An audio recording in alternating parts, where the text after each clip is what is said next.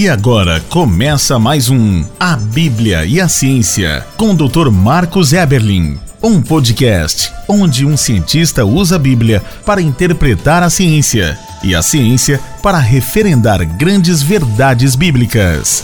Olá, pessoal, bem-vindos a mais um podcast A Bíblia e a Ciência. Eu sou Marcos Eberlin, professor, pesquisador, químico, escritor, autor de três livros: O Fomos Planejados, O Duelo Científico do Século, Antevidência. Mas, sobretudo, eu sou um cristão que aprendi pela ciência a respeitar a autoridade plena da palavra de Deus. A Bíblia é clara, necessária, suficiente, inerrante e autoridade final, também em ciências. Então, esse é um podcast onde um cientista ousa anunciar que é a Bíblia que tem autoridade sobre a ciência, e não o contrário. E nesse nosso podcast temos anunciado grandes verdades da palavra de Deus que têm sido confirmadas pela ciência. Em um embate, em um duelo, em um ponto e um contraponto, a Bíblia sempre ganhou todos os embates. É um placar absolutamente favorável à Bíblia. 70 vezes 7 vezes 7 vezes 7 a zero. A Bíblia nunca perdeu um embate com ciência de homens. E podemos, então, utilizar a Bíblia como uma referência para fazer ciência. Olha só, sensacional a palavra de Deus. Ela é santa, ela é irrepreensível e ela é um guia, um guia para a nossa vida, um guia em teologia, em filosofia e também em ciências. E nesse podcast, o podcast 136, falaremos de mais uma dessas grandes verdades da palavra de Deus que tem sido confirmada pela ciência. O título é esse: A Desproporcionalidade entre Homens e Mulheres. A não sei se você sabe, mas é, o número de meninos que nascem e o número de meninas que nascem na Terra não é igual. Na realidade, é um pequeno descompasso, um desequilíbrio a favor dos meninos. Olha, para cada 100 meninas que nascem, nascem 106 meninos. Eu comento esse desequilíbrio sensacional, finamente ajustado, no meu livro Antevidência, mais uma evidência clara de que um ser de extrema inteligência, prevendo um problema futuro de antemão, providenciou a solução, esse desequilíbrio no nascimento de meninos e meninas. Mas será que a Bíblia já dava indicações de que esse equilíbrio não deveria acontecer? Sim, olha, em Gênesis 2, 24, está escrito assim: Deixará o homem pai e mãe e se unirá à sua mulher, e eles se tornarão uma só carne.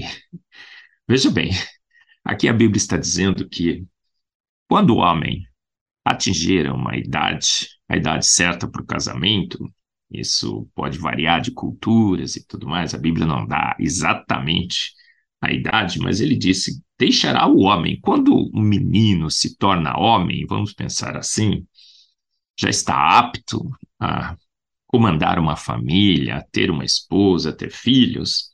A Bíblia diz que ele deve deixar o pai e a mãe e se unir à sua mulher. E eles se tornarão uma só carne.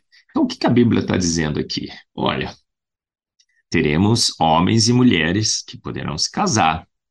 Mas já pensou se houvesse um desequilíbrio absurdo entre homens e mulheres?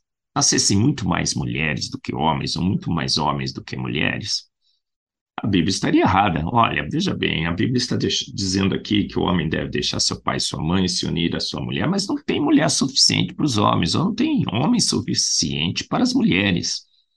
Mas não, Percebemos pela ciência, fomos estudar, e percebemos pela ciência que Deus cuidou. Para quê? Na idade certa do casamento, tivéssemos na Terra o mesmo número de homens e mulheres. Você já sabia disso? Desse fato sensacional, dessa coincidência cósmica do número de homens e mulheres exatamente no momento do casamento?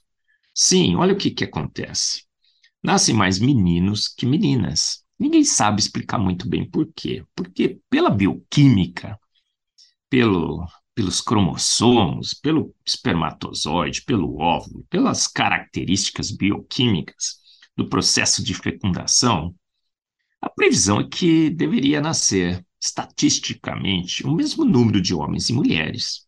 Mas não há um desequilíbrio a favor dos meninos. E nascem mais meninos. Sim, a gente fica pensando às vezes, né? nossa, eu vou na maternidade, parece que tem mais meninas. É, é, tem um casal amigo meu com cinco filhas. Os homens nascem menos é, menos meninos do que meninas? Não, não. Mais meninos. 106 meninos para cada 100 meninas. Mas por que, que será então que esse desequilíbrio acontece? Com esse ajuste extremamente fino?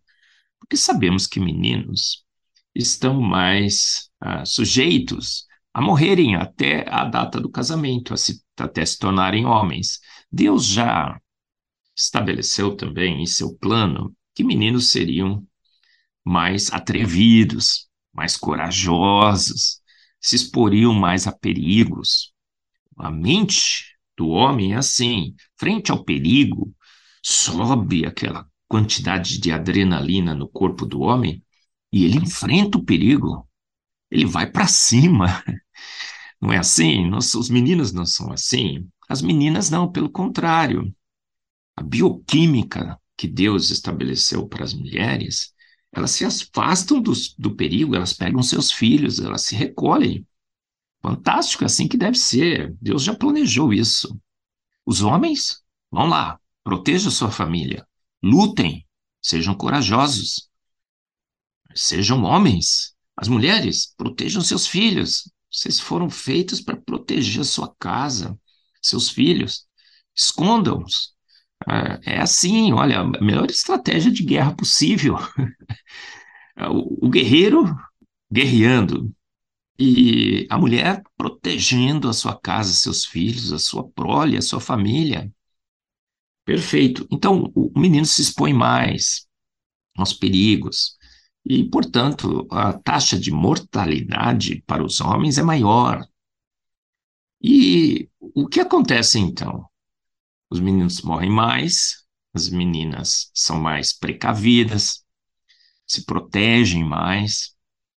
E quando chega numa idade aproximada de 20, 25 anos, temos na Terra a mesma proporção, 50 para 50, um para um, entre homens e mulheres. Sensacional, não é? Mais uma grande, mais uma grande verdade da palavra de Deus, que é confirmada pela ciência. Deus cuida de todas as coisas. Inclusive, quando ele diz: Deixará o homem pai e mãe e se unirá à sua mulher, e eles se tornarão uma só carne, Deus deu um mandamento e, e também com grande antevidência, calibrou certinho a taxa de nascimento entre homens e mulheres, meninos e meninas, para que cada homem pudesse encontrar a sua esposa, a, que houvesse uma proporção, um para um, certinho, certinho, um para um, entre homens e mulheres no momento do casamento. Sim, quando ficamos mais velhos, temos mais mulheres do que homens. Quando somos mais jovens, temos mais homens que mulheres, mas na exatamente no período é, em que o homem está pronto para casar, a mulher está pronta para casar, entre 20 e 25 anos hoje, não é que entendemos que seria a melhor idade para o casamento, maior fertilidade para a mulher e tudo mais. Sei que estamos prolongando essa idade, mas não deveríamos temos exatamente a mesma taxa. Mas há um outro versículo na Bíblia sensacional que diz assim, Isaías 4:1. E sete mulheres naquele dia lançarão mão de um homem, dizendo: Nós comeremos do nosso pão e vestiremos dos nossos vestidos. Tão somente permita que sejamos chamadas pelo teu nome. Tira o nosso opróbio, a nossa vergonha. Parece também que a Bíblia prevê que no final dos tempos eh, nós teremos mulheres desesperadas procurando por um marido, porque não teremos homens suficientes na terra. Essa é uma grande verdade da palavra de Deus que, se você pensar bem, também está se confirmando, não está? Estamos vivendo tempos difíceis e mais uma grande verdade da palavra de Deus parece que essa situação está piorando, piorando. Novamente, uma grande verdade da palavra de Deus confirmada pela ciência. A Bíblia inerrante, autoridade final, palavra digna de toda a confiança. Você ouviu mais um A Bíblia e a Ciência com o Dr. Marcos Eberlin, um podcast onde a Bíblia e a ciência bem interpretados concordam plenamente. Conheça mais acessando agora o Instagram do Dr. Marcos Eberlin, instagram.com barra Marcos Eberlin e a Coval Press, www.covalpress.com. Se você deseja ouvir os demais episódios, acesse agora nossa plataforma www.rede316.com.br e conheça mais.